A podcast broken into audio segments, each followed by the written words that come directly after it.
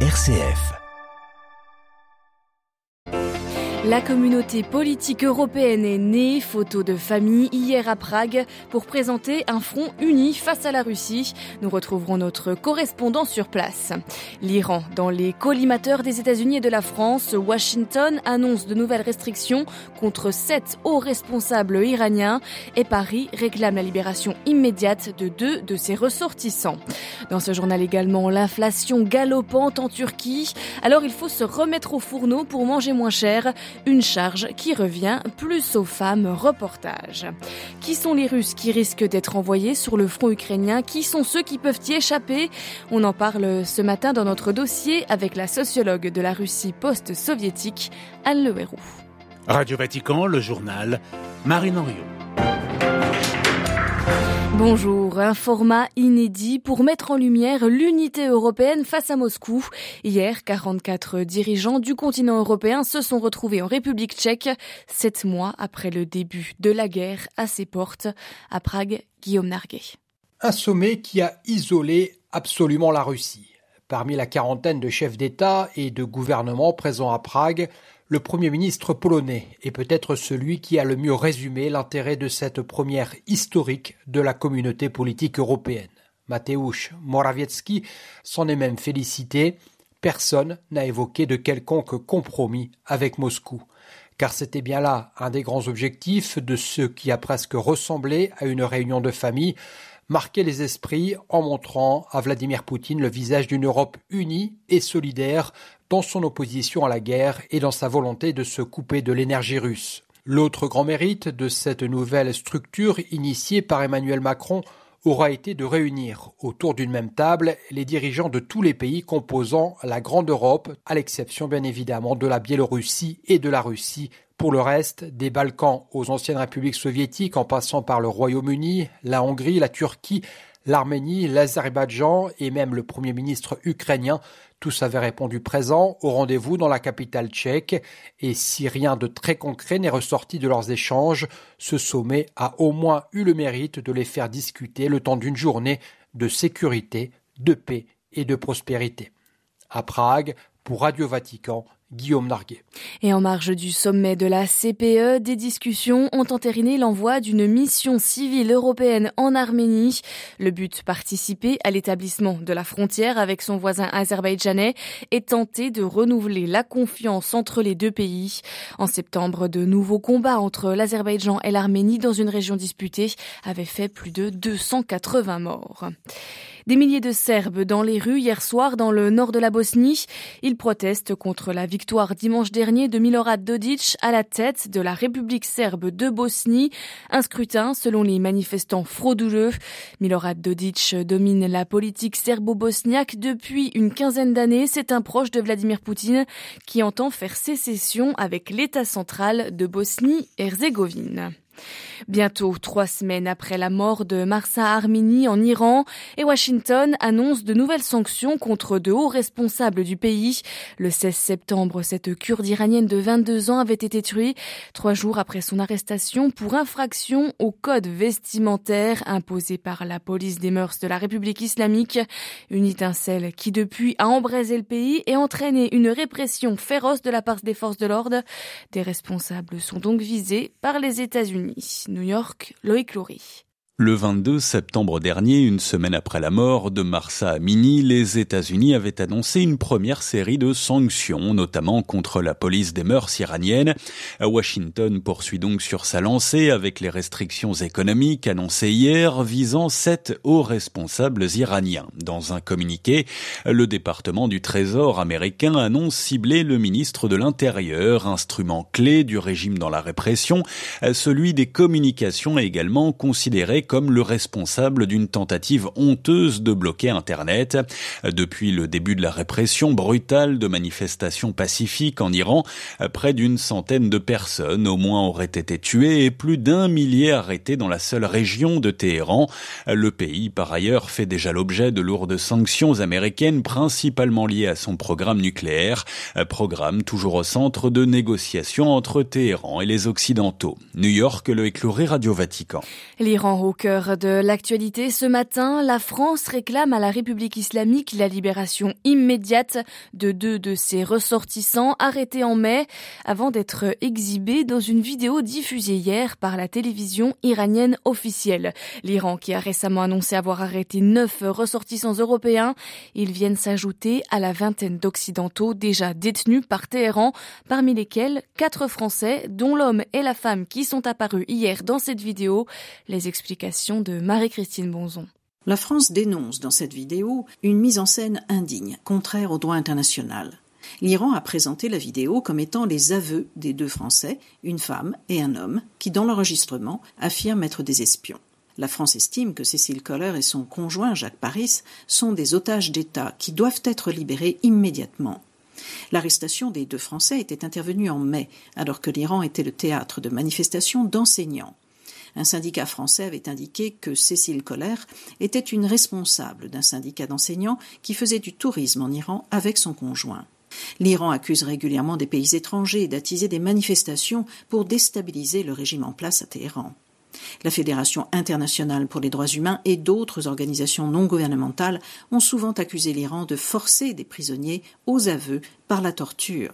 Les ONG accusent aussi régulièrement l'Iran de pratiquer la prise d'otages afin d'obtenir des concessions de la part de certains pays. Marie-Christine Bonzon pour Radio Vatican.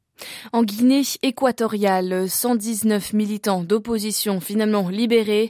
Ils avaient été arrêtés la semaine dernière par la police lors d'un assaut au siège du parti d'opposition. Un assaut dénoncé par les défenseurs des droits de l'homme, survenu après l'annonce du président de Guinée équatoriale d'effectuer un sixième mandat.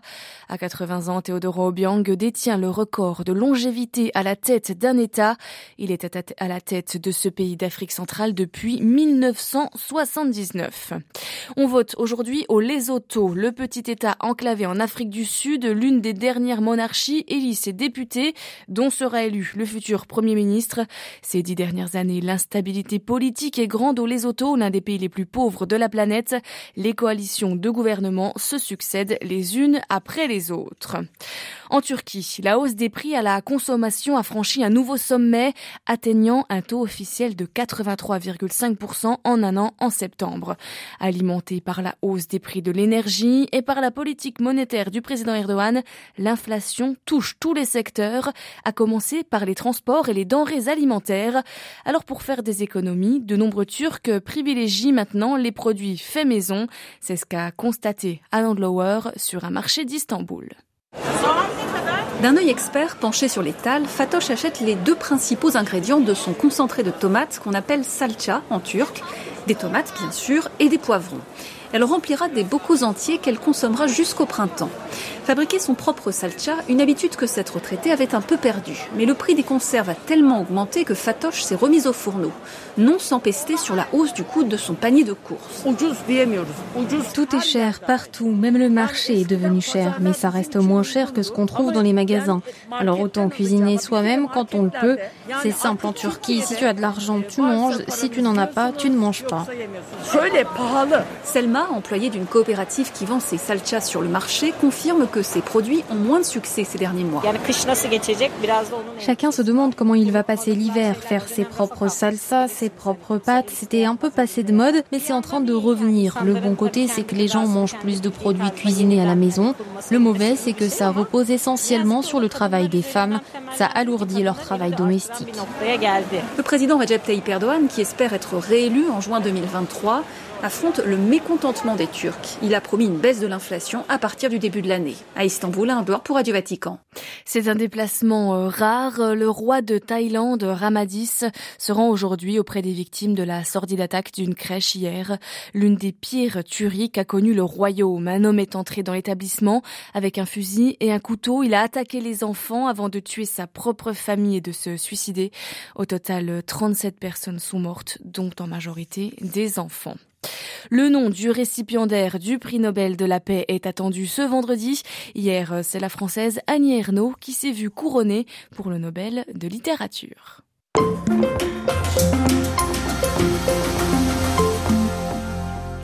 Des milliers de jeunes Russes adultes tentent de quitter leur pays depuis l'annonce de la mobilisation partielle de 300 000 hommes décrétée par le président Vladimir Poutine pour renforcer son armée déployée en Ukraine. Environ 66 000 ressortissants russes sont entrés dans l'Union européenne au cours de la semaine suivant l'annonce de la mobilisation.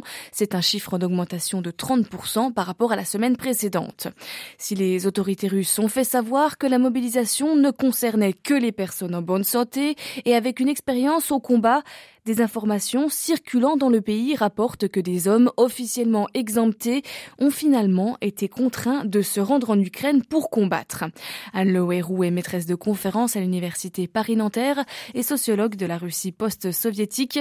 Elle revient avec nous ce matin sur cette fuite des jeunes Russes, relevant l'échec des autorités mises en place ces dernières semaines. Les autorités régionales ont en fait mobilisé beaucoup plus de personnes que manifestement cela n'avait été annoncé par le président russe lors de son discours, puisqu'il avait parlé de 300 000, le ministre de la Défense aussi. Mais en réalité, euh, il y en a manifestement peut-être déjà beaucoup plus de mobilisés.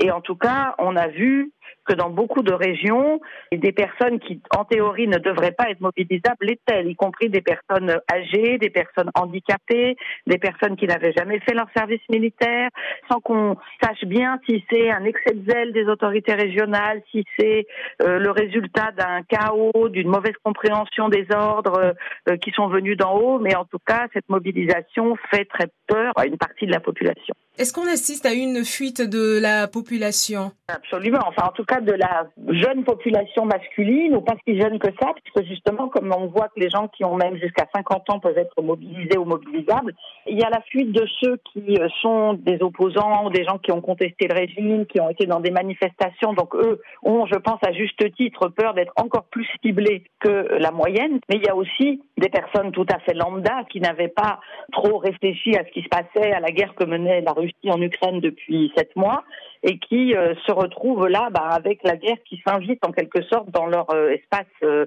intime. Selon les comptes, certains disent plusieurs centaines de milliers de personnes qui ont franchi les frontières de la Russie depuis le 22 septembre, disons. Il y a aussi des déplacements internes, des gens qui fuient leur domicile pour ne pas recevoir l'ordre de mobilisation et qui se cachent à la campagne, chez des amis, dans d'autres régions. Donc il y a aussi tout ce phénomène-là qui se produit. Et qui peut se permettre de fuir? C'est une bonne question. Ça dépend justement. Si on se cache dans la forêt euh, à quelques dizaines de kilomètres de chez soi, on n'a pas besoin d'avoir beaucoup de moyens. Il suffit peut-être d'avoir euh, un moyen de déplacement ou des amis ou euh, un réseau de relations. Et par contre, si on veut franchir la frontière, bah, ça dépend si on va la franchir à pied en Géorgie en étant passé par le train ou par le bus. Ça peut être des prix relativement modérés. De toute façon, il y a quasiment plus d'avions qui quittent la Russie, sauf pour les pays très proches comme la Turquie, l'Arménie, le Kazakhstan ou d'autres pays d'Asie centrale. Donc effectivement, il y a des gens qui partent en avion, mais il y a beaucoup de gens qui partent en train, des gens qui habitent en Sibérie, qui partent euh, en minibus ou en bus pour euh, franchir ces frontières et qui ensuite essayent de se débrouiller sur place. Mais euh, c'est sûr que c'est plutôt réservé aux personnes qui peuvent voilà assumer aussi ensuite le coût d'un séjour. Est-ce que cette mobilisation est un aveu d'échec pour l'armée russe? Les autorités russes y sont résolues euh, après euh, plusieurs mois de guerre, c'est effectivement en raison des échecs répétés sur le terrain, en particulier dans les dernières semaines. Et on y avait un tout petit peu pensé au tout début de la guerre. Ensuite, ça avait été euh, écarté probablement par peur de justement d'une réaction, soit de départ, soit de contestation. Et puis, ça avait été aussi écarté probablement en raison aussi du manque de moyens de l'armée pour former toutes ces personnes. Le problème continue à se poser aujourd'hui. Comment est-ce qu'on va les envoyer sur le terrain? Comment est-ce qu'en quelques semaines, on va en faire des soldats euh, aguerris alors qu'en face, l'armée ukrainienne semble beaucoup plus organisée beaucoup plus euh, déterminée à combattre? C'est évidemment un vrai défi et donc c'est clair que cette mobilisation marque un tournant politique dans la guerre, un tournant militaire, c'est beaucoup plus trop tôt pour le dire parce que justement les gens mobilisés sont pas encore sur le terrain en fait et l'armée russe continue d'ailleurs de subir des revers. Hmm, voilà, interrogé par Myriam Sandouno, l'analyse de Anne Le Wérou, sociologue de la Russie post-soviétique.